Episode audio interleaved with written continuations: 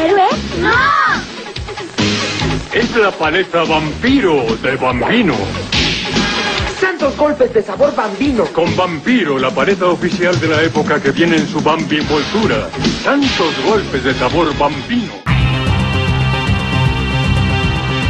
Escritores. I'm Terry Moore, and you're listening to Comic Case. Artistas. Hi, this is John Romita Jr., and you're listening to the Kamikaze Podcast. Hi, this is Mike Mignola, and you're listening to Kamikaze. Hi, this is Eric Powell, creator of The Goon, and you're listening to Kamikaze. Editoriales. Hi, this is J. Scott Campbell. You're listening to Kamikaze. Hi, this is Terry Dodson, and you're listening to the Kamikaze Podcast. Traductores. Hello, it's Kamikaze from Grant Morrison. This is Gary Frank, and you're listening to the Kamikaze Podcast. Coleccionistas.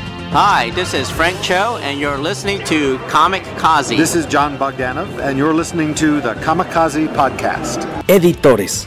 Soy Giuseppe Camuncoli, state escuchando el podcast de Comicase. Fan chiquillos. Todos están en el podcast Comicase.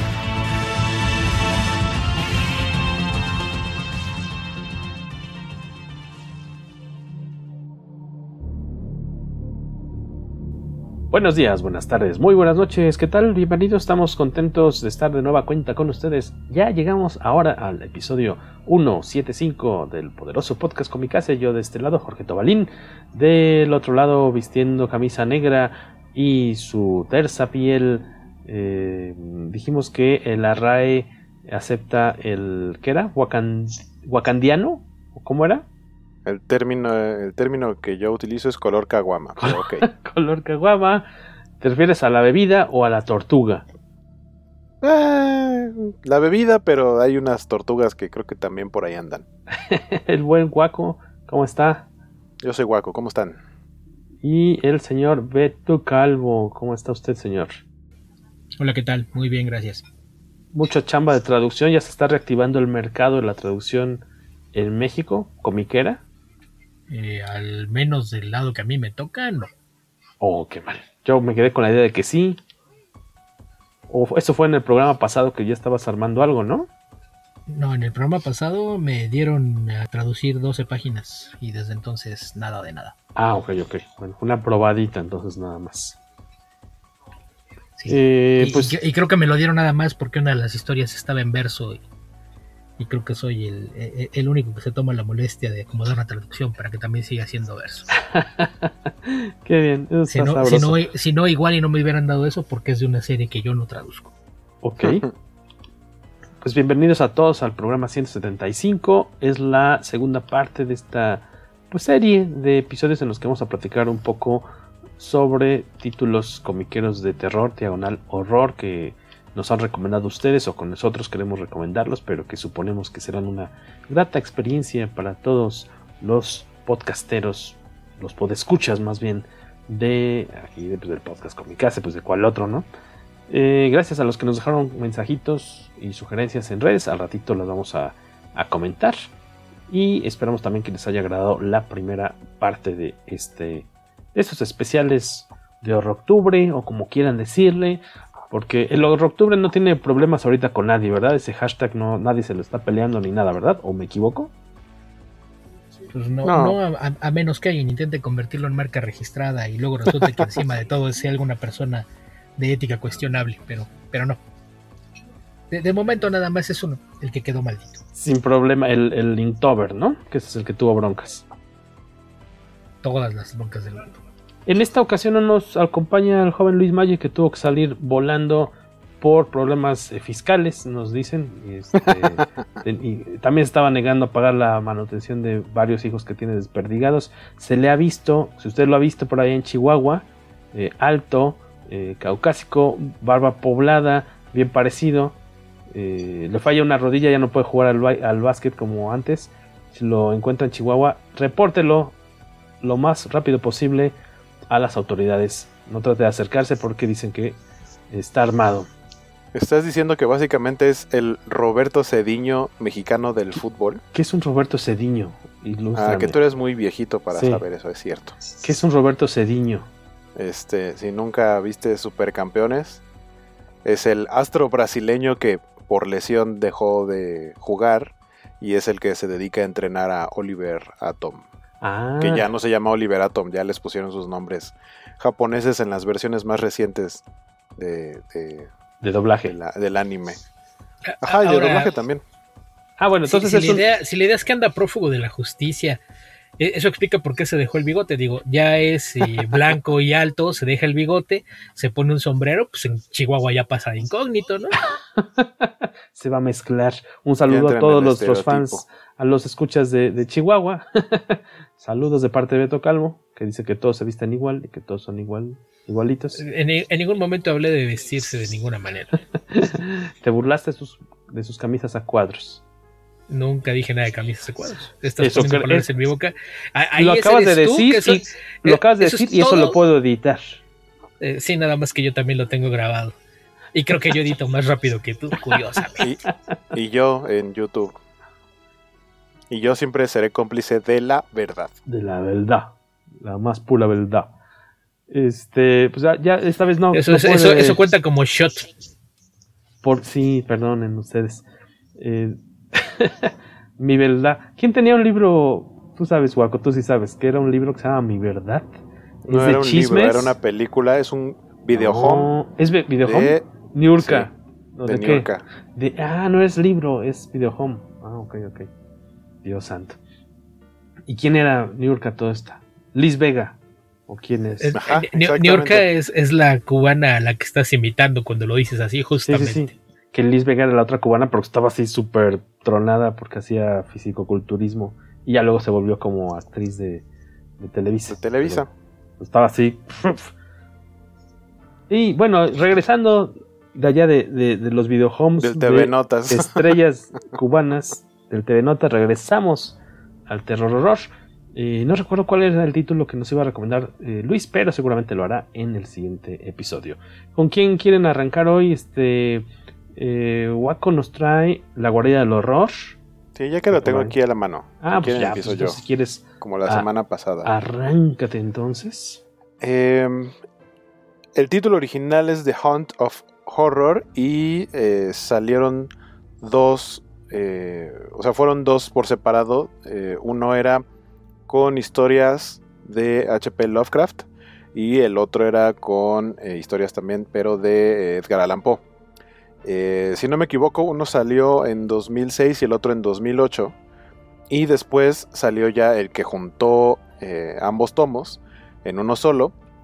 Y aquí en México se publicó por parte de Editorial Televisa en el formato Monster Edition en 2014. Y posteriormente, en 2018, ya siendo creo que Smash, eh, lo volvieron a publicar, pero en este formato de, de- es que es Marvel Deluxe. Es de Marvel Comics. Eh, salió aquí en pasta dura con su barniz este, de selección, etcétera. Y la verdad está bastante, bastante bonito. Es una. Se van como casi, casi mitad y mitad. Porque son. En total son 19 historias que son cómics cortitos. De entre 4 y tal vez hasta 6, 7 páginas. Eh, y son, como decía, casi como mitad y mitad. Eh, son primero los de Lovecraft, que son 9. Y luego son 10 de Edgar Allan Poe. Y son. eh, vaya, los que sí son como. Que, cuya historia sí se presta para que sea una adaptación fidedigna, así totalmente fiel a lo que dice el texto, es tal cual. Por ejemplo, creo que la que podría aplicar en ese caso es la del corazón delator. Por poner un ejemplo. Pero hay muchas otras que son más bien como poemas o, fragmentos muy pequeñitos como párrafos. Y el artista, que es a donde voy, que es Richard Corbin, este, es quien se encarga de interpretar a su manera eh, lo que dice ese párrafo y lo convierte en una historia de cómic que no necesariamente es lo que dice la historia, sino más bien como él visualiza lo, lo que se está describiendo. Eh, el arte, justamente eh, cumplió recientemente Richard Corbin 80 años. Tantos Ya está- años ya tiene, órale. Sí, este. Y. vaya, yo conocía poco de su trabajo, o sea, había visto como algunas cosas. No soy muy fan de este estilo, se nota totalmente que viene del... Sí, como del... no, no, no, espera, espera, espera. De, digerir, digo. Ah, pero nada más al principio, me atreveré a decir que solo como en la primera página sí me brincó un poquito el, estilo artístico de Corben y, ubicando como su arte en general, que, se nota que viene del cómics con X, del cómic underground, eh, y pasar por Metal Urland eh, y ese tipo de historias que no son el clásico cómic mainstream de superhéroes norteamericano. Eh, sí tiene un estilo muy característico, muy como artístico.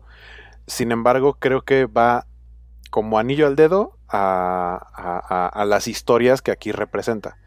Creo que va, ya se le antojó a Jorge el anillo porque anda bien. Ya, ya son las cejitas. este, no hace nada, Jorge.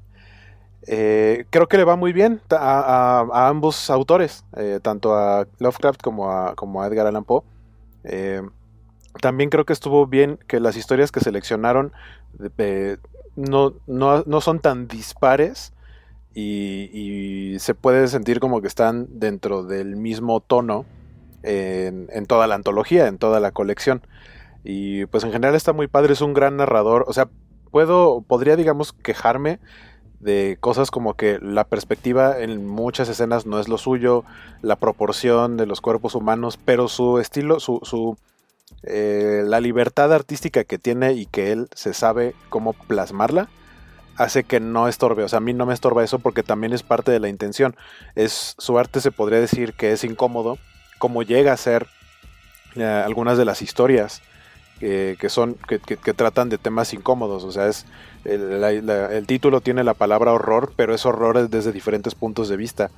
Eh, cosas, eh, vaya, como de otros mundos, de otras dimensiones. Hay cosas como de fantasmas, eh, muertos vivientes, este, dioses primigenios o cosas, no sé, cosas muy raras. Es muy amplio. También hay cosas súper sencillas, ¿no? Como digo, no sé, por lo menos en mi caso, el primer acercamiento que tuve a alguna historia de Edgar Allan Poe fue la adaptación del Cuervo de, Los Simpson, de La casita del árbol del horror, del, cual hablamos de esos cómics la semana pasada. Obviamente la adaptación fue en, la caricatura y obviamente ahí es eh, pues más como cómico. Pero aquí ya ves una adaptación pues, más que tiene que ver, o sea, seria, que tiene que ver tal cual con la historia original y, cómo es la interpretación del artista. Y como decía, siento que va muy de acuerdo eh, el arte y, me gusta, lo que me gusta mucho es la técnica, porque de él he visto que está como acostumbrado a, también a meter ciertas, ciertos splashes de color que también son como medio raros, como pantanosos. Y mm, no sé si así se lo pidieron o así decidió hacerlo, pero está totalmente en blanco y negro el cómo juega con los grises para separar los fondos, para separar las formas, y utiliza diferentes técnicas porque de pronto hay unas viñetas que se ve que están hechas, o sea, que están entintadas y el trazo es muy definido, pero de pronto tiene otras que parece como si estuvieran pintadas con acrílico. Em, o, tienen como un efecto como más difuminado. Eh, en otras sus personajes se ven incluso como si estuvieran pensados para tal vez diseño de una animación 3D así de, de, piel como muy lisa y con el brillo eh, y los reflejos muy marcados. Y de pronto otros no, otros son como más sencillos. Y algo que me gustó mucho, eso ya de, la, de parte de las historias, es que eh, son que la mayoría son historias cortas, pero todas tienen un giro de tuerca que suele ser bastante interesante, diría el señor Jorge Tobalín, que es una de sus palabras favoritas. Están muy padres. Eh, a lo mejor algunos como que sientes hacia dónde van, pero, pero esperas cómo va a terminar esa historia, siendo una historia corta. Y también está el hecho de que, de, que se presenta muy bien, que, que, son historias cortas y todas incluyen personajes, porque los que son como, como poemas, etcétera, a lo mejor no te habla de personas. De, estaba un hombre de unos 70 de estatura, o sea, o no te lo describe, simplemente hablan y, dicen algo, pero no habla de personajes. Y en, los cómics tiene que haber eh, personajes para contar la historia. Em, la manera en cómo los va presentando eh, también está bastante padre. Creo que los, los diseñó eh, bastante, bastante bien. Y pues ya, me gustó, la verdad me gustó bastante, fue una grata sorpresa. ¿Hay algo que vaya uniendo de cierta forma las historias? O sea, eh, la forma en la que las ordenaron, pero tú dirías como que va mm. subiendo como la emoción o está ahí. no creo que les hayan acomodado al azar, pero. Lo que pasa. Lo ¿No que, notas alguna intención? sí, creo que pudiera haber una intención. Obviamente, eso es totalmente. Eso fue totalmente a cargo o, del mismo Corben o a lo mejor de alguno de los editores. Pero yo creo que cada una de las historias le va a hablar de manera diferente a cada persona. Porque ahí estamos hablando del punto de vista de, de cómo te puedes llegar a identificar con alguna de las historias. Por ejemplo, si una eh, habla sobre... Ah, bueno, hay una historia de un como resentido social, es una reunión de exalumnos y, y está el resentido social, el nerd al que siempre molestaban y se encuentran todos ya de adultos. Probablemente si tú fuiste tipo de persona te vas a identificar con ese personaje, pero si no fuiste ese tipo de persona y si no padeciste ese tipo de, situaciones, pues a lo mejor no tanto, a lo mejor te va a llamar más la atención a otra historia en la que, digo, no, es, no creo yo que sea muy común que nos topemos con algún eh, marinero, por ejemplo, pero si en la historia hay un marinero, pues esa historia te va a llamar más a ti y te vas a sentir más identificado y probablemente te vaya a gustar más. O alguien que llega a, una como, pues no, no sé si decirle casa de huéspedes, pero llega como a rentar un departamento y vive solo, etcétera.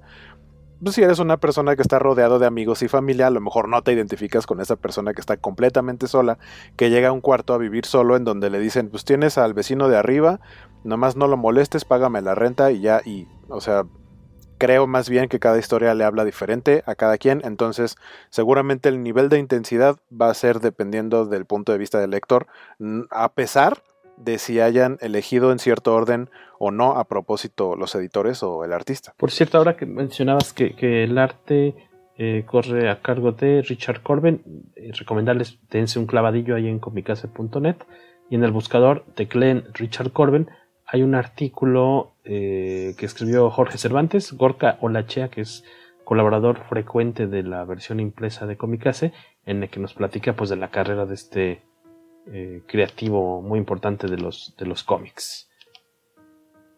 Hay la recomendación fugaz. Eh, decía, son 19 historias. ¿Cuánto cuesta el tomo a todo esto? O sea, el que tienes es el de Marvel Televisa Smash, ¿no? Sí, fíjate que ¿Cuánto, sale? debería tener el precio, pero... ¿No está muy visible? Normalmente, es que no sé si esto tenía guardapolvo, porque este tomo no es mío, me lo prestaron. Ah, ok, ok, ok. Este, eh, no sé si tenía guardapolvo y a lo mejor ahí es donde venía el, precio, porque normalmente sí lo tiene. Y Ahorita les decimos. Eh, pues miren, está al menos en el sitio smashcomics.com.mx, están 399 pesos, impuesto incluido. que para un este para un pastadura para la edición está bastante bien. No le encontré ningún detalle de esos que normalmente se les van de traducción no sé si de adaptación porque tendría que leerlo en inglés a lo mejor ahí bueno Beto no lee cómics en español entonces porque según yo él lo tiene pero lo debe tener en inglés sí que si no tiene errores, yo no descartaría que hayan aprovechado que ya es dominio público y se volaron alguna traducción de los cuentos de Poe y de ahí tomaron los textos para no regarlo. No, de hecho sí, de hecho sí viene en los en los créditos sí viene una traductora, Alexandra Yáñez Hernández. Pero tampoco son, según yo, por lo menos no había visto el nombre de esta traductora en otros cómics.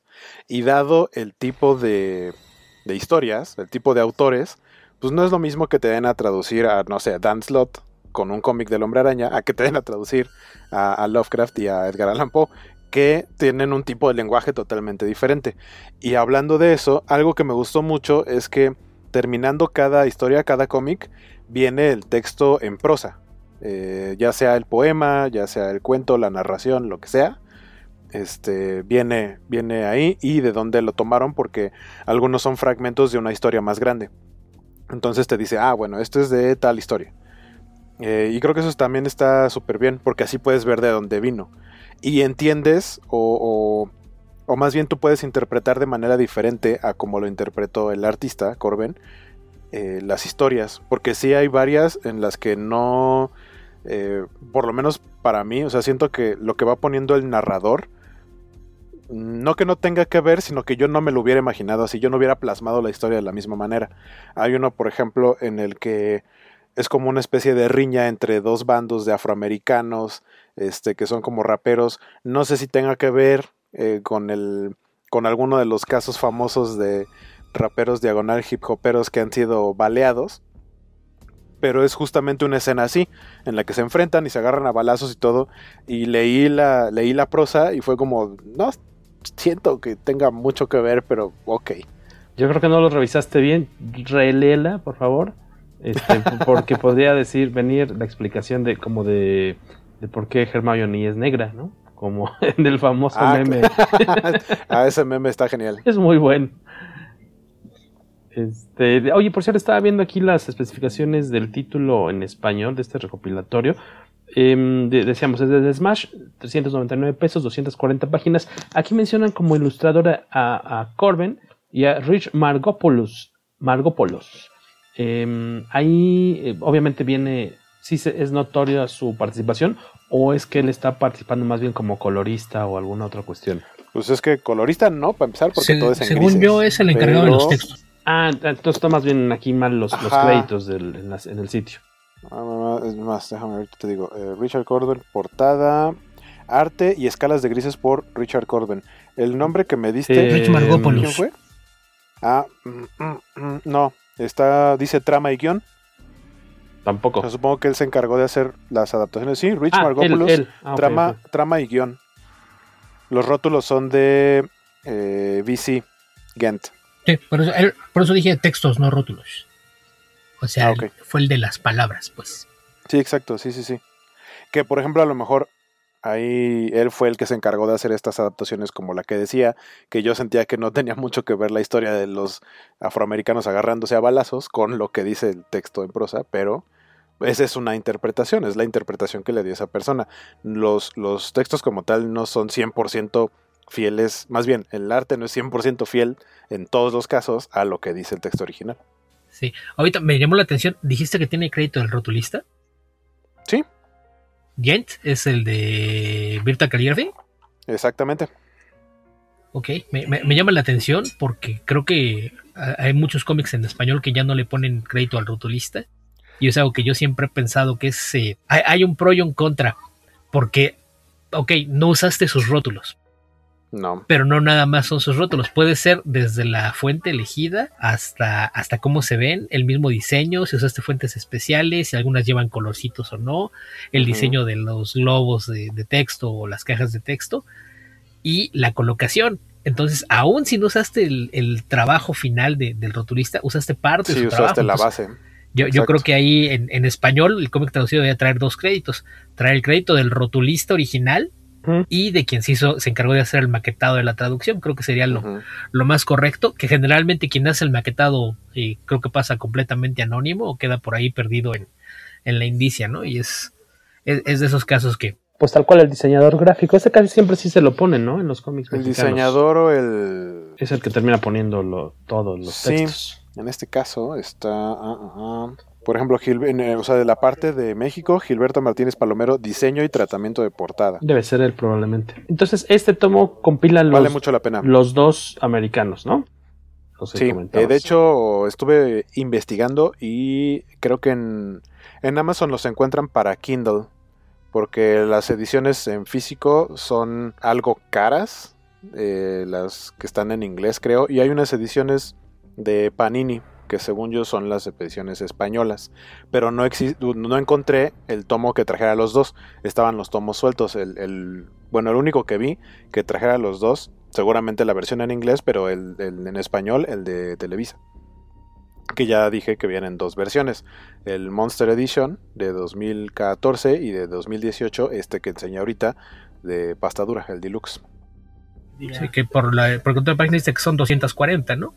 Y sí, según yo, son como de 120 cada uno, eran miniseries de, de tres números, que deben ser los dos. Yo tengo los dos en, en pasta dura, pero los dos en inglés.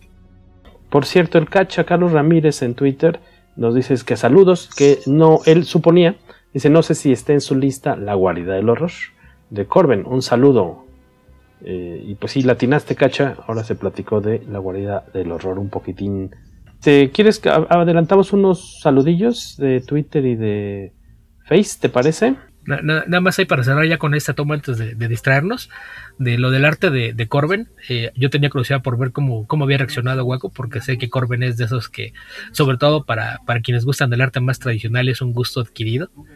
Y, lo, lo, que menciona de, yo creo que los dibujos más característicos que ves uno y dices, este es Richard Corbin, es justamente cuando hace que sus personajes parezcan tener este volumen como para una animación de, más que de 3D, creo que hasta de Claymation, ¿no? Es, la, sensación que te da. Y, ahorita que él, decía 3D, lo, que pensé fue que yo la, primera vez que vi el trabajo de Corbin, creo que la, sensación que me causó ver ese, ese realismo, caricaturismo eh, entrelazados, me, causó la, impresión de que era lo que a lo mejor alguien podría llamar el, el long canibal y análogo, ¿no? Porque trata, te da una textura que le da un cierto realismo a su dibujo, pero es tan, tan inhumano y, caricaturesco el resultado que es imposible que lo veas como un, humano realista, ¿no? Entonces sí, sí es, es un efecto curioso, pero, pero como mencionó Waco, me parece que es un, un, gran narrador y, creo que parte de su estilo se presta muy bien para esta clase de, historias de, suspenso y horror. Sus, expresiones este, faciales son muy, muy particulares, ¿no? O sea, es muy fácil reconocer a Corbin por, y, por el tipo de, trazo, o sea, de detalle que le pone a, sus personas, ¿no? A su, en la ropa, los pliegues. Yo les recomendaría que busquen ese sí, creo, creo que no hay ediciones en español, a menos que hayan una salgan en España los tomos de Creepy Presents.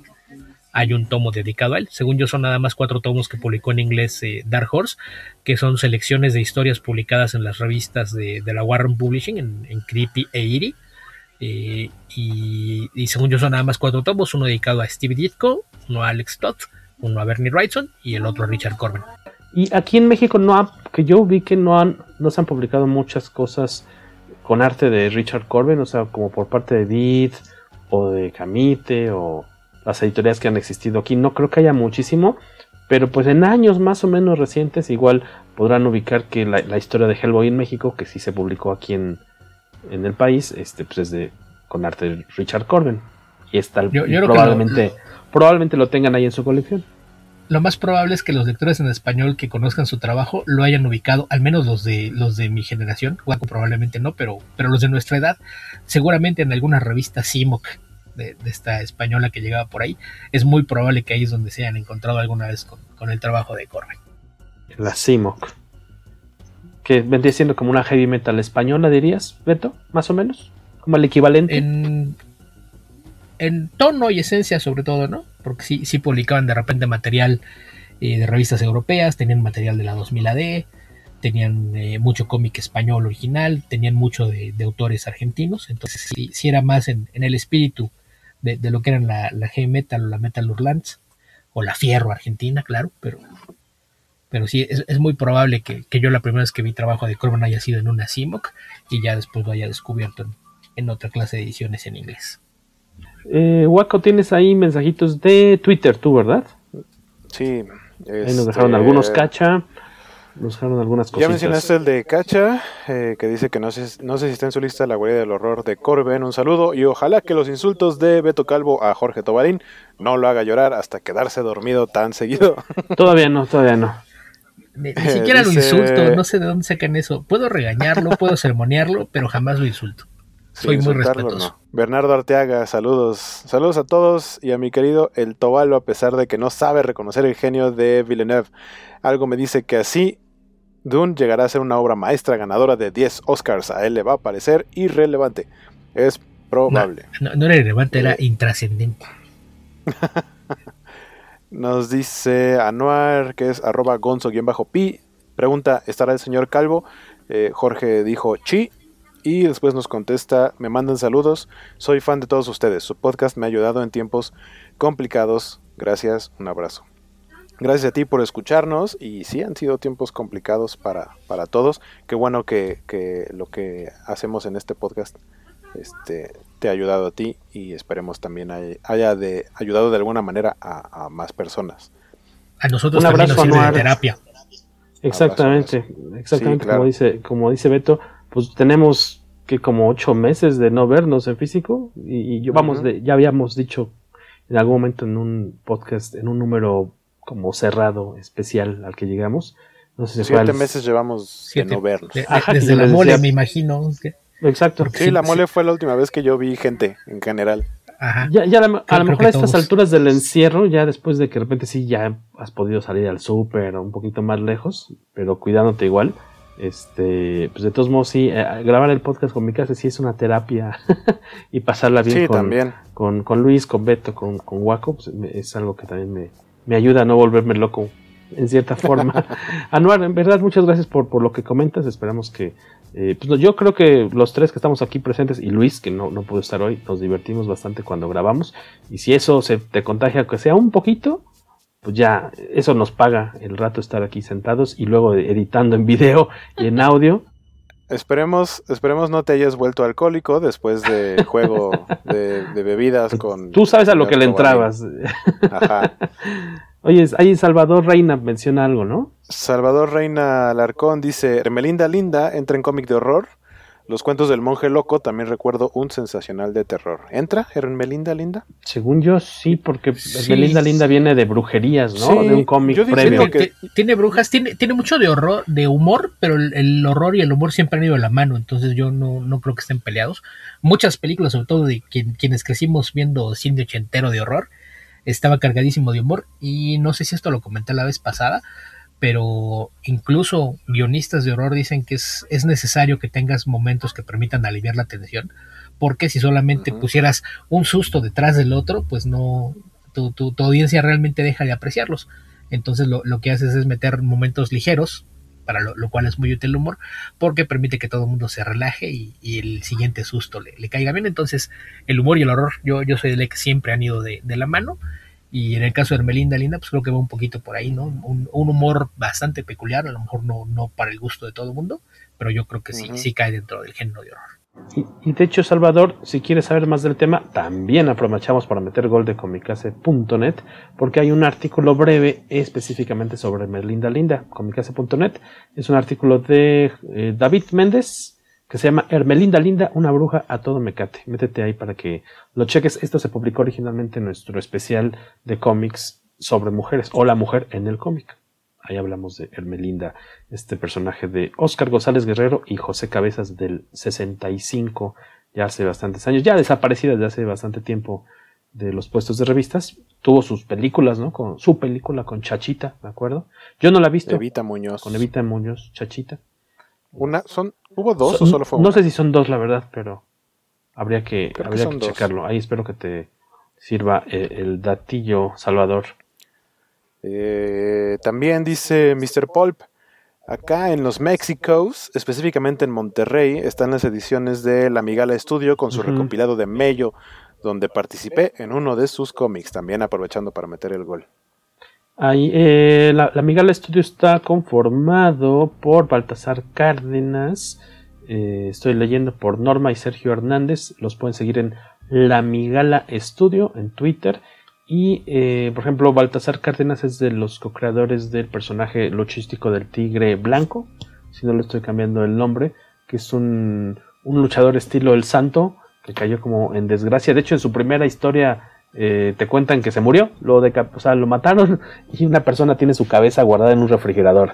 Entonces, y de ahí se han derivado algunas otras películas, historias en las que te platican pues aventuras suyas en las que sí estaba vivo, eh, con, con trazo de de Ugaramburo, si no me equivoco también. Ahí pueden, pueden checar más de estos chicos amigos de la Migala Estudio que luego suelen estar de repente, eh, no sé si siempre vienen a la mole, a veces sí, a veces no, pero los puedes encontrar de repente acá en el, Baltasar, no, no, siempre, pero según yo Sergio sí está acá cada edición.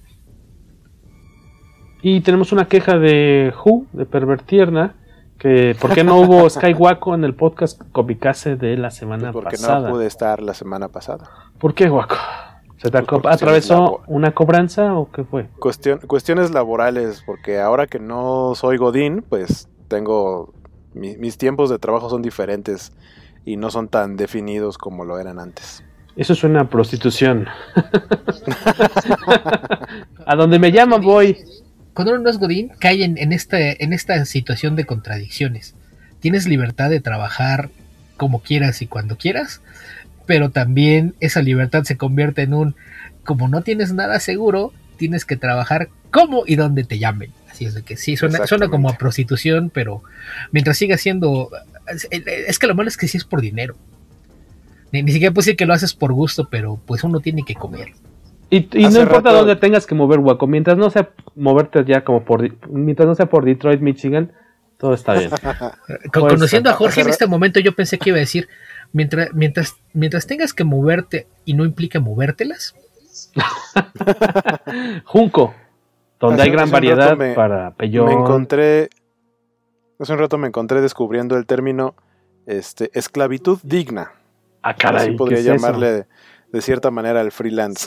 Ah, esclavitud digna. No, no, okay. no, no, sé, yo cuestiono, este... yo cuestiono lo de digna, pero al, al, menos hasta que mejoren las pagas en, en la mayoría de bueno, estos trabajos. Sí, sí la, la, lo, lo, digno va de acuerdo al, al pago.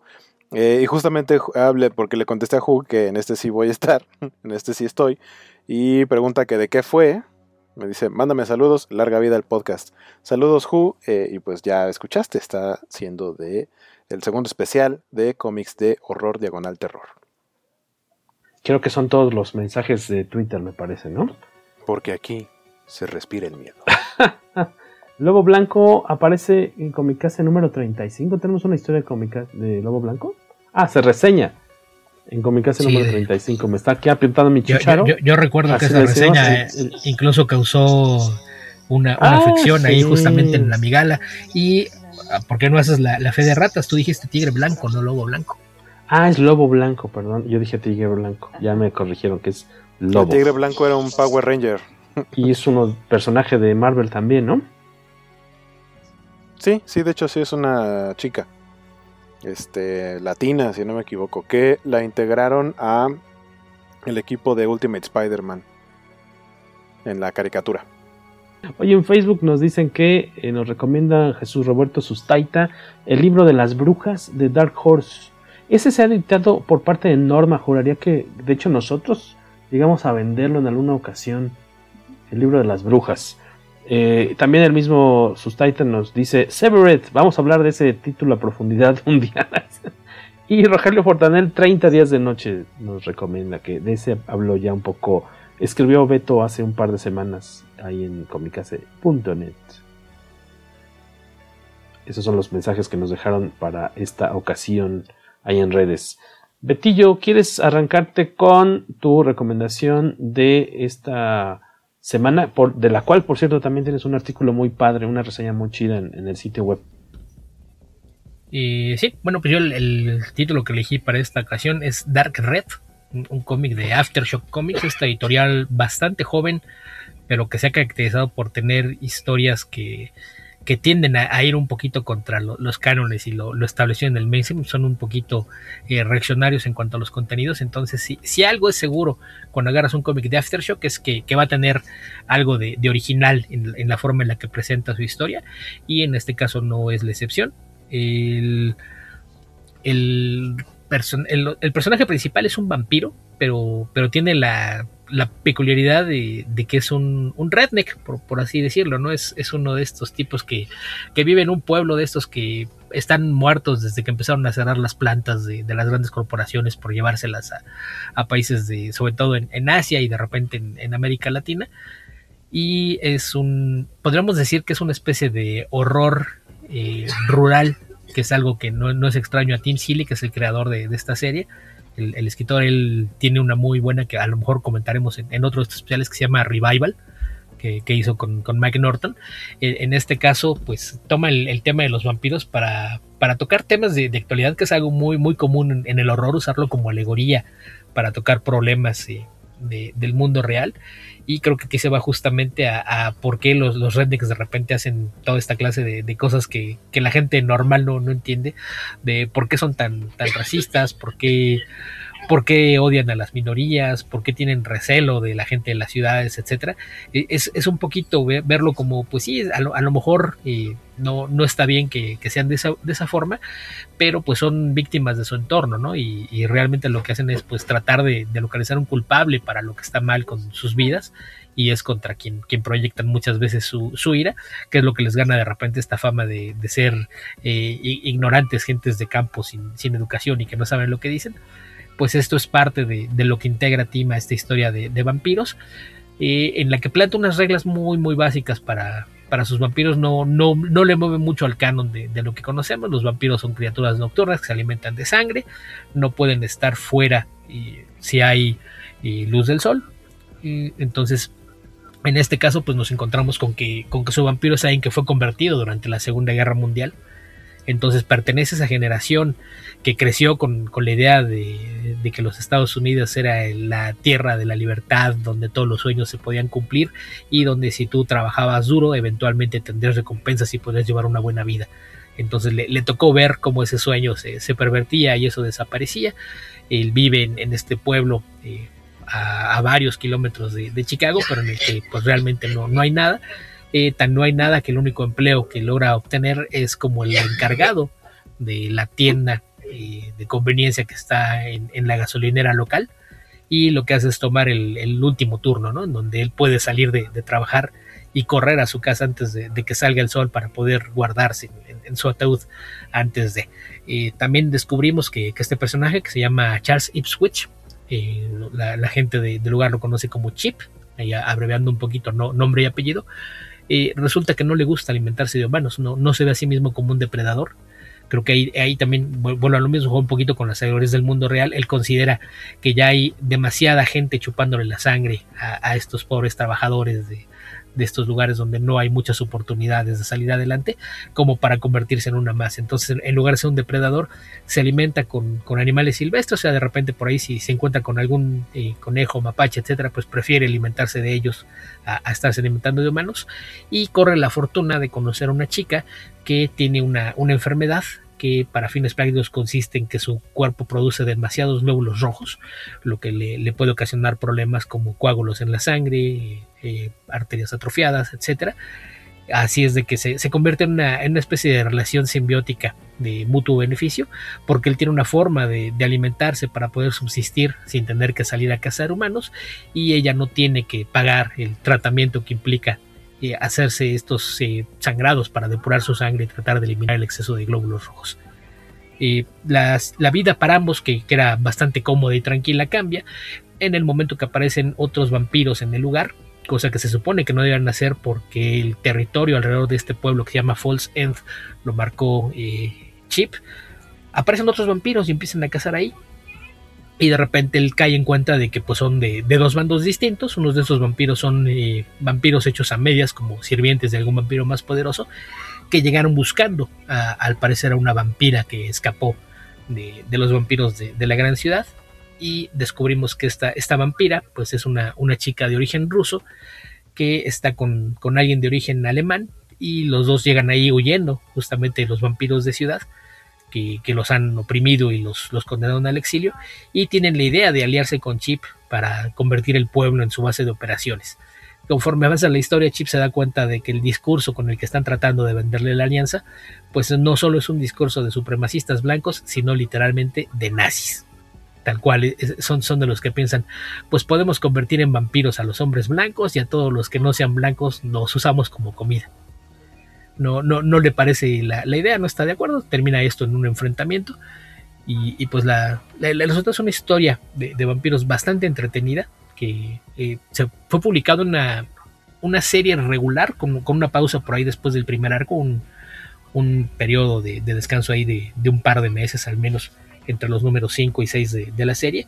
Eh, los números 6 al 10 es una, una segunda historia que, que sigue la, historia, pero ya en la ciudad de, Chicago y esa concluyó eh, en su versión digital hace unos meses. Eh, está por salir el, tomo con, esa segunda. La, primera, el primer arco ya se consigue en, TP. Eh, pero la, serie fue anunciada originalmente como regular. Pero la, forma en la que cierra los, arcos en, la historia Team, pues te deja abierta la posibilidad de, contar más historias. Entonces no, ha habido anuncios, no sabemos si va a haber un número 11 en el que empiece un, tercer arco de la historia pero la, en, ambos casos, de, del 1 al 5 cuesta un, cuenta una historia completa, del 6 al 10 cuenta otra historia completa, con la salvedad de, que pues, necesitas haber leído la primera para entender por completo lo que está pasando en la segunda. El arte es obra de, Corinne Howell, una, artista y que tiene pues poco tiempo que, su nombre figura en, el medio, pero ya tiene varias obras que por ahí pueden identificar. Ahí hizo por ahí una miniserie de Ghostbusters, una, una de Transformers. Eh, yo por ahí en, el sitio ya había escrito también una reseña de un cómic de, de Jean-Marc de Matías que se llama Girl in the Bay, que, también fue ilustrada por ella. Entonces es, una, una chica que tiene un, estilo bastante limpio, creo que es, un, arte bastante atractivo a la vista.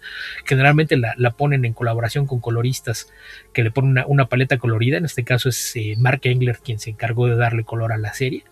Y, en general me parece que es un, cómic que se puede disfrutar bastante, es, una historia en, la superficie muy muy sencilla, este, este vampiro rural que tiene que defender su territorio de los vampiros que llegan de fuera y descubre que son nazis y la forma en la que esto altera eh, su vida y la, de la chica con la que tenía esta relación, eh, que los, los lleva a, tener que visitar Chicago para, para resolver asuntos pendientes y, lidiar con, los vampiros de la ciudad también en, ese segundo arco. Eh, pero más allá de, la historia, creo que la forma en la que, Tim logra integrar todas estas cuestiones sociales y, temas de, actualidad dentro de la historia, intercalándolos ahí para, para presentarte esta, esta visión de, la gente de estas zonas rurales, no necesariamente como, como estos eh, ignorantes que se le iban haciendo tonterías y son fáciles de manipular, sino poniéndolos también un poquito en, lo que en realidad son, ¿no? que es este papel de víctimas todo, todo con los debidos matices. Entonces me parece que es una, una de esas lecturas que vale mucho la pena porque se presta justamente esta interpretación donde te pide que utilices tu propio criterio para juzgar la, situación que se está presentando. Y si decides que no te importa nada de eso y, lo que quieres hacerle una historia, pues de ese lado también cumple. Entonces me parece que es, de esos cómics que es ganar, ganar, por donde quiera que lo veas, sobre todo si eres fan de los vampiros. dos preguntas. ¿Qué tan fácil es en México? O sea, que tú sepas qué tan fácil llega o se consiguen los cómics de Aftershock. Pues eh, es una editorial que como fue creciendo, si, si estás eh, en una relación de tener así tu lista de, apartados con una tienda de cómics, pues imagino que será cosa de, que les avises que te interesan estos títulos, porque por otro lado, como son eh, realmente títulos poco conocidos, no creo que sea la clase de cosas que, que las tiendas se encarguen para tener en exhibición si nadie los encargó. Quizás la, la, tienda más grande, esta que tiene eh, sucursales y demás, a lo mejor ellos sí, sí traerán un par de copias de algunos de los títulos, eh, aprovechando que, algunos de, los autores que, colaboran en la editorial son, son conocidos. Eh, digo, tal vez muchos ni siquiera habían oído de, la editorial. Yo por ahí he escrito de, varios títulos de, esta. También recuerdo el de Mary Shelley Monster Hunter. ese también es publicado por, por Aftershock. Entonces es una editorial que, que por, por talento no, queda. Han publicado cómics de, Margaret Bennett, de Gardenis, etc. El, editor en jefe de, esta casa editorial es Mike Martz, un editor con muchísimos años de experiencia en, Marvel y DC. Así es de que pues, la, cosa es que no, no, no, son títulos tan conocidos como para pensar que, fácilmente puedas llegar a la tienda y encontrarte con las copias. Pero por otro lado, casi todas sus historias son eh, recopiladas en, tomos y eso pues tienes la, ventaja de que a lo mejor si los encargas de, una tienda en línea, pues el, envío te, amortiza un poquito. Eh, incluso muchas veces si, no esperas demasiado para pedirlo, los puedes encontrar sin, problema en, Amazon. Y la segunda pregunta, esta historia nos comentas es, de Tim Seeley, ¿no? El, ¿qué, ¿qué, otros eh, títulos de terror recomiendas de eh, Tim Seeley para aquellos... tanto fans del género como los podescuchas de Comicase, ¿qué, más está? Obviamente Hack Slash, ¿no? Eh, Hack Slash, que se, es, es esas recomendaciones que no le puedes hacer fácilmente a todo el mundo, porque creo que tendrías que ser tal cual fan de las películas de slashers para, para que te guste, ¿no? Porque de, otra forma, si, si, no eres fan de, las películas de slashers, muy probablemente el cómic te va a parecer incluso sin gracia. Que ahí habría que mencionar que Tim también es dibujante, entonces cuando empezó a Hack Slash, él escribía y dibujaba ese cómic y después conforme fue, fue agarrando más trabajo como escritor, pues se ha, se ha vuelto cada vez menos lo, lo, que hace como dibujante, de repente por ahí hace portadas variantes y dibuja una historia ocasionalmente, pero, pero sí especializado como escritor. Eh, aparte de, de, eso, pues está la, la, ya mencionada Revival, que sí me parece que es una, una gran historia, ahí sí es poner de cabeza el, género de zombies para hacer algo distinto con él. E, es un pueblo donde empiezan a, regresar los muertos, pero no regresan como muertos descompuestos tratando de alimentarse de cerebro, sino que es una historia bastante más compleja, que también tiene mucho de, comentario social y que tiene aparte la ventaja de contar con el arte de, Mike Norton, que es un, artista muy, muy capaz, muy, rápido además. Eh, así es de que si, si son fans del horror, pues eh, es lo, primero que los mandaría a buscar sería Revival. Si, si les gustan las, las películas de slashers, pueden, pueden echarle un vistazo a, Hack Slash, que, aparte hay, hay muchísimas ediciones, incluso hay un ómnibus que creo que tiene todas las miniseries que se han publicado hasta hace algunos años. Pero, pero pues en, general eh, Tim no, no se encasilla en, un género. Me imagino que la mayoría de la gente que lo conoce lo conoce por su trabajo para, para DC Comics en, en varios de sus títulos. Eh, por ahí él coescribía con Tom King la, la serie de, de Grayson, que viendo cómo salió después el Batman de Tom King, empiezo a sospechar que mayormente era Tim el que escribía Grayson, porque aquella sí salió muy bien, pero, pero sí, es, un autor que a mí me, gusta bastante cómo escribe, ha hecho por ahí miniseries y, especiales para algunos títulos de licencia y demás, pero, pero si se trata de horror, probablemente su mejor trabajo sea Revival. Perfecto, pues a, buscarlo entonces. Este Revival salió en inglés, en español por parte de Camite ahora que, lo recuerdo. Sí, no sé, no sé hasta dónde lo, publicaron. sí, lo que sí me acuerdo si era en pequeños tomos o si salió en grapa, eso sí no me acuerdo. Porque las portadas son de esta chica, mm, se me fue. De la cuñada de Tim. Que se llama, se me fue. Ah, caray. Ya dice que se me olvidara el nombre. Este es con N, con S, con. Ahorita checamos cómo se llama. No es Jenny Frison. Con Jenny Frison. Ella es su cuñada, son parientes. Sí, de, hecho cuando ella vino a la mole, ella venía con eh, Steve Sealy, el hermano de Tim. Ah. Que la, venía acompañando era, era el hermano. Ah, en, la, de hecho, en la página de Camite veo nueve números sueltos. Ah, entonces yo creo que ahí se quedó. Entonces no fueron tomos, fueron no, no, les faltaron como 50. ¿Qué, tanto es tantito? Creo que, creo que terminó en el 60 la, la serie que, es a veces un, problema, ¿no? Que si no le va bien a una serie, pues no, no tienes garantía de, que se vaya a completar. Es algo que, le ha pasado a, todas, pasa, pasa en Smash, pasa en Panini, pasa en Camite, pasaba en Bruguera. No, no, no, sabes si la editorial va a sobrevivir lo suficiente como para completar tu cómic, pero pues ahí sí no, no queda más que tratar de apoyarlos. Pero sí, eh, de hecho, si no, me, si no me recuerdo, trabajan en un estudio, el estudio se llama creo que Four Stars, y si no me equivoco, desde ahí trabajan Tim Seeley, Mike Norton, Steve Seeley y Jenny. Creo que son, no, sé si esos sean los four star de, las cuatro estrellas del estudio, pero todos esos viven en, Chicago y, trabajan juntos cada vez que pueden. Perfecto, pues hay una buena recomendación de Beto. Como les decíamos, si quieren saber más del título, eh, hay un artículo, una reseña que acaba de subir Beto hace unos pocos días ahí al sitio de Comicase sobre eh, Dark Red. Y tal cual se traduce Dark Red. O sea, no es un juego de palabras ahí. Es solamente rojo eh, oscuro o se refiere a otra cosa. rojo oscuro, pues se puede ir a, lo que te decía de, de los rednecks al hablar de, la sangre con el tema de los vampiros, ya que generalmente esas zonas rurales son lo que se conoce como los estados republicanos o estados rojos en los Estados Unidos, que es justamente la, base electoral de, ese partido, que generalmente son hombres blancos con un nivel de educación bajo. Ah, ok, ok, buen, datillo.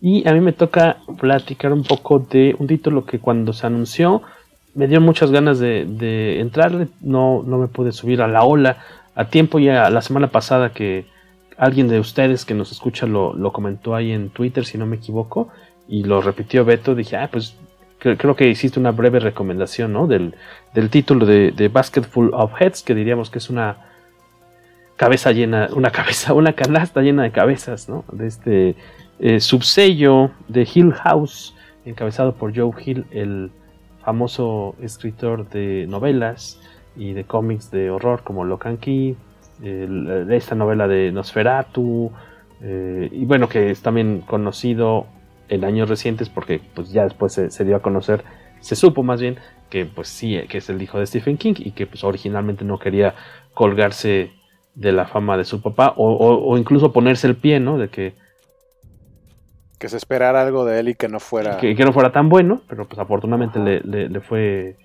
eh, le ha ido súper, súper bien a, Joe Hill, que es como un clon de, físicamente, ¿no? De Stephen King es el mismo, pero vuelto a la vida, ¿no? Y como les decía, pues es un título que eh, nos recomendó un poco Beto Calvo. De entrada, yo me acuerdo que cuando lo anunciaron me, impactó mucho la, la, portada del primer número porque, aunque no tiene relación tal cual, pero asociaba a Georgie de, de It, de eso, con el overall, bueno, este que es impermeable amarillo y pues con la idea de Joe Hill, Stephen King, es muy atractivo. Las portadas, no fíjate que no le puse atención, que casi siempre me fijo en eso en esta ocasión, ¿no? Las portadas son muy bonitas, me recordaron, de hecho, no son, pero me recordaron un poco al trabajo de Jenny Frison, de quien estaba hablando Beto hace ratito. El, el guion, obviamente, la historia es de Joe Hill. El arte es de Leo Max, que es el seudónimo o, el, nombre artístico de eh, Massimiliano Leonardo, más conocido como Leo Max eh, dibujante de cómics italiano que Shot, saludos a Filippo Marzo también, que eh, Filippo no, sino Massimiliano Leonardo Leo Max ha trabajado en series allá en, Italia, obviamente, de, eh, de la editorial Bonelli, como ha, trabajado en Tex, ¿no? que lo estuvimos viendo aquí algunos meses en México por parte de Panini, también ha trabajado de repente en Dylan Dog y aquí se hace cargo del arte de esta serie que nos decía Beto Calvo en el episodio anterior del podcast Comicase que estaba planeada originalmente para ser una serie regular, ongoing, así pues sin un fin delimitado ya específico, eh, pero pues suponemos que por ventas o por alguna otra razón eh, se tuvo que eh, cortar en el número 7, que se te van como agua eh, yo lo he estado disfrutando bastante. Eh, no había puesto tanta atención al, nombre del artista, pero desde que lo abres dices, ah, esto tiene un cierto como airecillo eh, italiano, por, bueno, no italiano, europeo, quería decir más bien como el tipo de trazo no, no está muy, está, no, no hay casi ashurado, sino es como más, ¿cómo le dirías, Beto? Es como una línea más, no, no, no es línea clara, pero pues más este, los contornos, eh, el tipo de, expresiones, el tipo de manejo también de la tinta, el, color es de Dave Stewart, está padrísimo, muy bonito para todas las cuestiones de, los ambientes y demás. Eh, ¿De qué va esta, esta serie del Black Label de DC Comics? Es una... Está ambientada en los 80. Em, eh, comienza con una chavita, bueno, con una mujer, suponemos una persona que está en medio de un de un puente eh, de, vehículos, de estos que se ve que es bastante alto, y trae cargando una, una eh, canasta, una basqueta, una canasta, no sabemos de qué, obviamente el título nos, va, nos va a dar un poquito ahí de, del secreto que trataba de, ocultar, pero pues eso se sabe un poco casi en las primeras páginas. no sabes qué vienen ¿No sabes que viene en la canasta desde la que, que se escuchan voces? Después de que agarraste un cómic que se llama Canasta llena de cabezas. Y de que en la portada trae una canasta llena de cabezas. Eh, eso arranca con una escena con una escena muy cortita en la que hay una persona que está transportando una canasta así como de picnic eh, con una o más cabezas y en su otra mano trae un hacha bastante peculiar no se ve como un hacha pues este, de casa, no es que todos tengamos un hacha en la casa, pero digamos, se ve como un hacha antigua. ¿Cómo, es tu hacha, Jorge? ¿Qué, diferencia tu hacha de la que se ve en este cómic? De las normales, mira, no, no, es el hacha tradicional que podemos encontrar en el, en el iba a decir en el Office Max, en Office Max no venden hachas. en el Office, Office Depot, no, ni siquiera, Home Depot. Es que dices que la zona de acá de, eje central es ruda, entonces sí, ah, ah, venden hachas. vamos a tratar de, Vamos a darle un poquito de contexto que no suene tan extraño para nuestros escuchas. No es un hacha como la que van a ver eh, que usan los bomberos. No es un hacha como la que van a ver en el taller de un carpintero. No es un hacha de leñador. Es un hacha que para ponerla de una forma que sea fácil de comprender, es como la que porta Gimli en El Señor de los Ándale, me gusta esa comparación, es más parecida a la de... Es, es un hacha de batalla, tal cual. es, algo que en inglés se conoce como un bardax. Gimli. Es que te entendí que porta Jim Lee en El Señor de los Anillos y yo. no, no, no. Ah, Jim, Jim. Esa edición es la edición extendida. No, Jim Lee. No Jim Lee. Ajá, y, yo, está haciendo un chiste sobre que hay un oriental en El Señor de los Anillos, pero no. Es como de la misma estatura, es, de la misma estatura, pero Shortcut no era un enano. Eh, ahora estás haciendo referencia a Shortcut no, de. Pero, ese no es este Shortcut, es Short Round. Ah, Short Round, el de Indiana ah, sí, Jones. cierto, cierto, perdón. Es Short Round. ¿Y tú dices que ese es Jim Lee de my, niño? My, my pues si, si, no es, se parece mucho. Eh, es la historia de. Esto está ambientado en los 80. Eh, hay un bueno, no un accidente, eh, unos presos los están transportando en un camión y supuestamente, eh, bueno, hay un accidente o algo sucede que cuatro se escapan, ¿no? Se pelan y entonces la policía empieza a, perseguirlos, a tratar de localizarlos. Eh, uno de los protagonistas, bueno, son, son dos, básicamente una chava, que es la que estamos viendo en la imagen, si es que están en YouTube, y su novio que él está trabajando, su trabajo de verano es ser como asistente de, sheriff, ahí con, bueno, trabaja en la policía, pero con un, vamos, es como un policía, eh, pues como de temporada, diríamos, Beto, o sea, él se dedica más que nada a, dar, a dar multas, ¿no? O sea, es un, trabajo eh, de rango menor en la policía, sí es un policía, pero este, ya es su último día de trabajo, eh, ya casi casi pues va a ir a entregar el, aparte tiene un bocho, un sand dune, ¿no? ¿Cómo se llama? Un, un pues estos como boogie, sand boogie, ¿cómo se llaman? Sí, son boogies como le dicen, que es un, bochito modificado para que tenga las, las llantas grandes, las salpicadas descubiertas, para poder trasladarse en la playa, sobre todo. Que ahí a lo mejor hay quien convendría que pongas un poquito en contexto. El, lugar donde están se llama Brody Island, y lo que te dan a entender es que es uno de estos lugares, una isla, que es un, un lugar que tiene muy pocos habitantes durante todo el año, pero se convierte en un centro vacacional durante el verano, básicamente como pasa en Tiburón, ¿no? Que ahí incluso el nombre me hace pensar que es un homenaje, porque Brody era el nombre de, sheriff de, de Josh. Cierto. Entonces no, no, no me extrañaría que conociendo el gusto de la familia King por hacer referencias a la cultura pop, que en este caso yo haya decidido nombrar a esta isla en Maine, que, que como buen miembro de la familia King, todas sus historias tienen lugar en Maine, si tenía esta isla donde la gente rica va a vacacionar durante el verano, ponerle el nombre del sheriff de, tiburón es algo que me parece perfectamente plausible que haya. Sí, es probable. Y esta isla está conectada pues al resto del país, digamos, bueno, de la superficie, por una pequeña pues franja, carreterita, que es lo único que los mantiene conectados, ¿no? al resto de la civilización. El chiste es que se escapan estos presos, se empiezan a movilizar eh, la policía para decir, bueno, no son tan peligrosos estos cuates, pero pues no está de más encontrarlos antes de que hagan algún desastre. Tú, este, eh, aparentemente este chico que ha estado trabajando con la policía es muy dedicado y tiene como que toda la madera para volverse en un futuro un buen policía si él lo quisiera. Lo halaga mucho el jefe de policía con el que estuvo trabajando. Le dice, ¿sabes qué?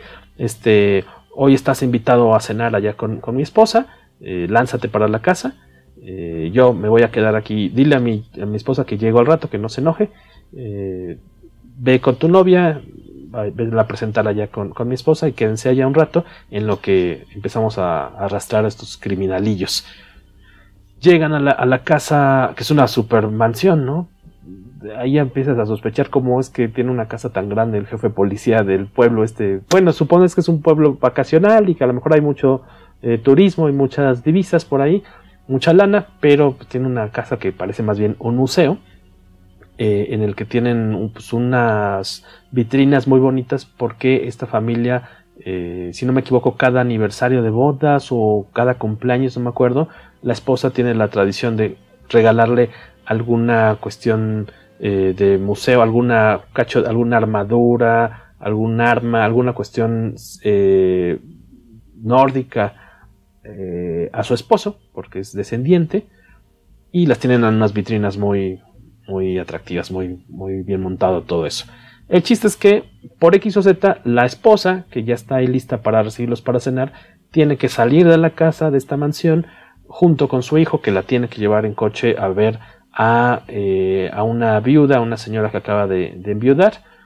Te tienen que salir y les dije, ¿saben qué? Pues mientras se arregla este rollo, tú, eh, Chavito y tu novia, quédense aquí haciendo guardia. Eh, nada más tengan cuidado porque sabemos que estos presos andan en algún lado de la isla. Este, ya saben dónde está la combinación de la caja fuerte para tener ahí eh, la pistola o lo que se requiera. Este, quédense aquí cuidando, no pasa nada. Pero cual, pues al final del primer número sucede la viñetita que tengo ahí atrás, que pues, de todos los lugares a los que podían haberse metido estos rufianes, se meten a la casa del sheriff o del jefe de, jefe de policía. Hasta ahí pues parece nada más como una película o una trama pues de, de como convencional de lo que ya podríamos haber visto en cualquier película de terror setentera, ochentera. Ahí el twist, lo loco que empieza a ponerse porque es como un cómic de horror con humor negro, es que eh, uno de los cuates que ya en el segundo número eh, eh, pues amenaza a la chavita vemos que desapareció el novio, no, no aparece por ningún lado, solamente hay un dedo suyo cortado que quedó ahí en la escena del crimen. Ella pues obviamente está espantadísima. Y este cuate lo que da a entender es de repente se empieza ahí, tiene una serie de contradicciones. El chiste es que uno de los fugitivos eh, como que da indicios de que quiere abusar de ella. Y ella lo que hace es agarra una de las, bueno, el hacha que tienen ahí de, exhibición, de esta milenaria, la agarra y se defiende y termina cortándole la cabeza a este cuate. La cosa es que este encuentro sucede ya en la playa, afuera de, fuera de la casa, eh, donde lo decapita para defenderse y resulta que eh, no se muere, digamos, o sea, su cabeza sigue viva, puede hablar, puede pensar normalmente, está consciente de que está vivo, de que no puede mover su cuerpo, y entonces empieza una relación bien cotorra, porque es un desgraciado al que acaba de capitar, y ella pues no sabe, ella lo que quiere es tratar de encontrar a su novio, mete la cabeza en una canasta, y ya de ahí empieza a ponerse bastante locochón el... Eh, hay como una... no les vamos a adelantar demasiado, hay un como un complot, no hay no todo lo que parece, pero hay más de un descabezado que puede eh, seguir con vida de cierta forma. Eh, al menos la relación del, del, primer criminal al que decapita esta chica, la, protagonista, es graciosa porque de repente pues sí empieza a sentirse ella de cierta forma apenada por lo que le hizo, ¿no? Pero dice, pues ok, es un desgraciado, lo que quieras, este, y te maté, pero no te mereces el después de todo eso seguir vivo, ¿no? O sea, porque incluso ella saca la cabeza del agua porque se la está llevando la marea y dice, pues que no te podía dejar yo ahí por los siglos de los siglos, amén, este, entre los peces sin poder ahogarte porque pues no tienes pulmones, ¿cómo te vas a ahogar? Puedes hablar, este, puedes pensar y no te puedo dejar ahí con los animales a que te estén carcomiendo y de todos modos no te vas a morir.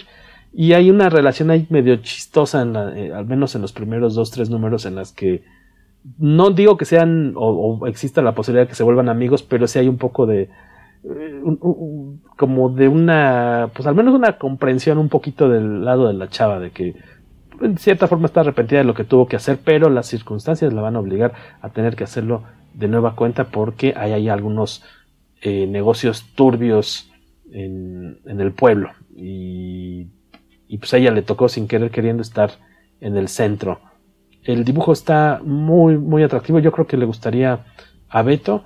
Eh, no, a lo mejor, mm, no sé a qué otros artistas te, te recuerde, Beto, el, tipo de trazo. A nadie en particular. Creo que es. Eh, decías tú que leías mucho el estilo europeo, pero hay muchos artistas americanos que creo que es también así de no hacer mucho hechurado, tampoco demasiado detalle. Eh, por ejemplo, se me ocurren casos como a lo mejor Ron Garney, quizá es, uno, de los artes que tiene un, estilo similar a eso, pero, pero no, no, no, no le veo tanto parecido así como para decir que lo pudieras comparar con alguien más.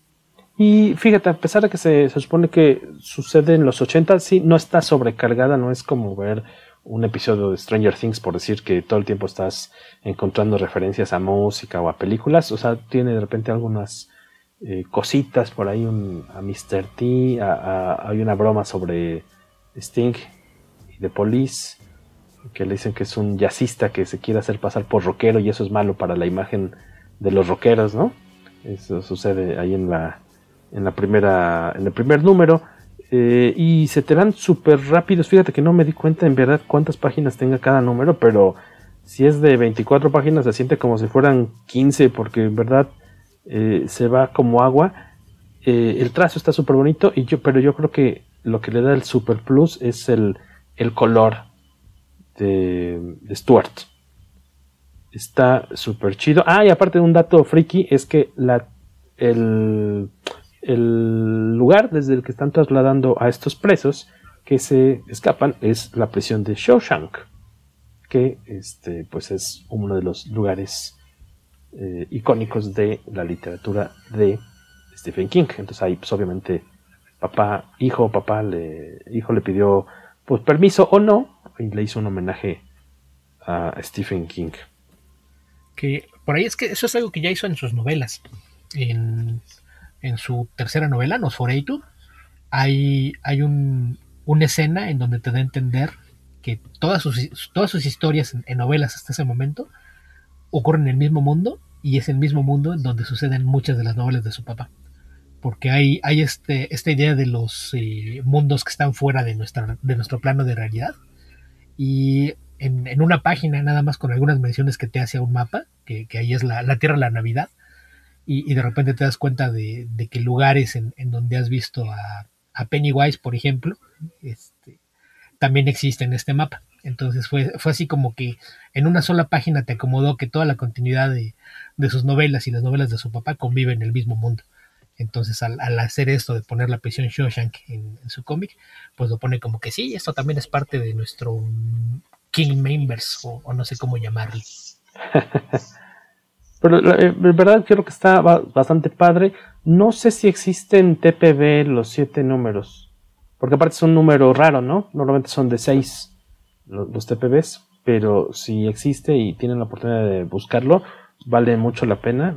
Em, creo que lo van a disfrutar bastante. Sí, sí hay que también 6 se convirtió en, en, lo que todo el mundo ve como el ideal, pero por ejemplo los que comentó Waco hace un rato, eh, el hardcover trae seis números, pero eran ya dos miniseries de tres cada una y cada una estaba recopilada en su propio tomo. Así es de que no, no es como si, si fuera Manda, la serie que yo mencioné, eh, Dark Red, cada uno de los dos tomos tiene cinco números, hay muchas miniseries que, hacen sus compilados de cuatro números, entonces pues sí, no, no es tampoco como que que sea manda que los hagas de 6, pero, pero sí hay un, tomo de, pasta dura al menos y me imagino que debe haber planes para sacarlo en, pasta blanda con, los 7 números.